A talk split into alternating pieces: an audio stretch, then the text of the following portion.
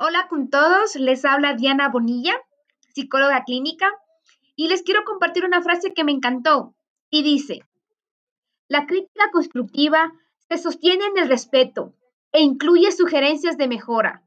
La destructiva se sustenta en la envidia y aplasta emocionalmente. Esto fue Diana Psicología y Mente. Gracias.